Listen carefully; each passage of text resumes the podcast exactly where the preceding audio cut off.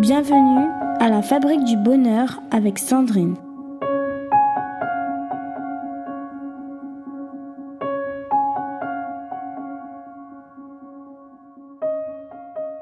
Mes astuces pour une éducation non punitive.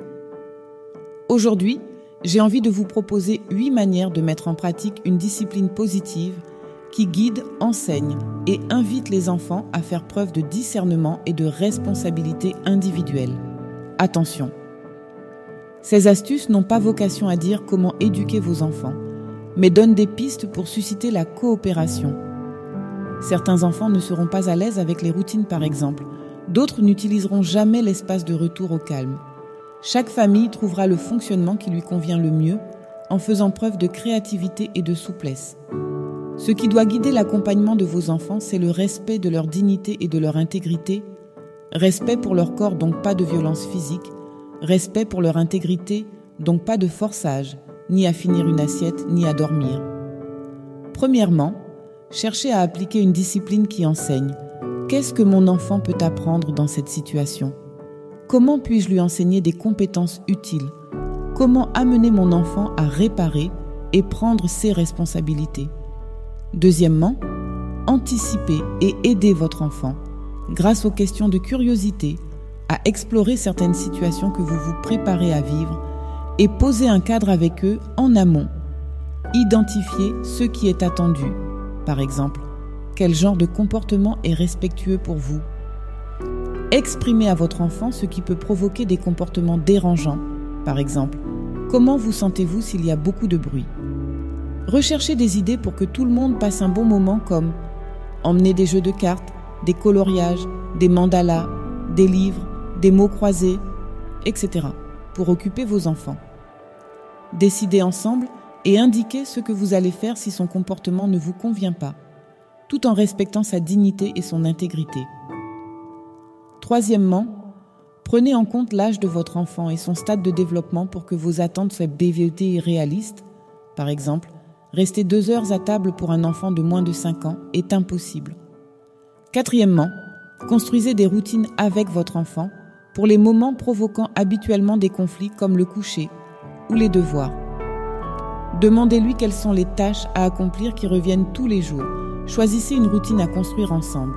Listez tout ce qui doit être fait à ce moment-là.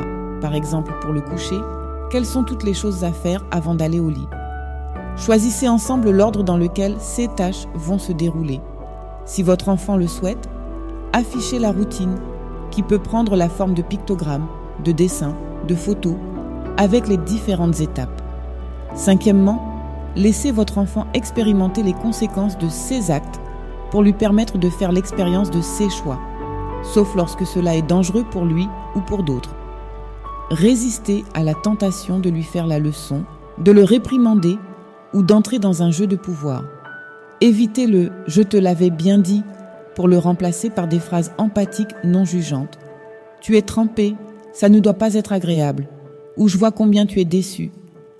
Insistez sur la réparation et la responsabilité quand les conséquences naturelles ne sont pas possibles. Viens me dire quand tu es prêt à jouer avec ce jouet sans l'abîmer et tu pourras à nouveau essayer. Sixièmement, Recherchez les solutions avec votre enfant pour éviter que le problème ne se reproduise.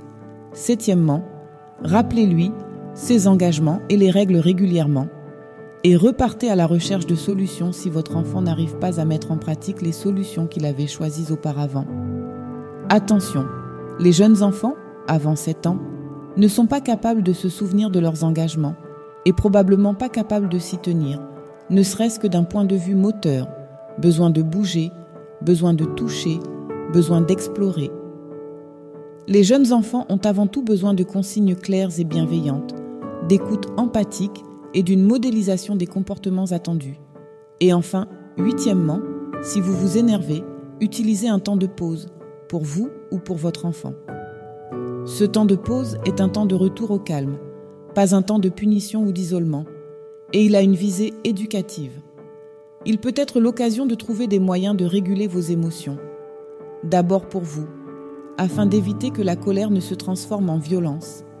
Et pour votre enfant, pour stopper l'escalade émotionnelle en fournissant des moyens d'expression et de retour au calme. Voilà, J'espère que ces astuces vous seront utiles et je vous donne rendez-vous pour plus d'informations sur le site www.fabriquedb.com.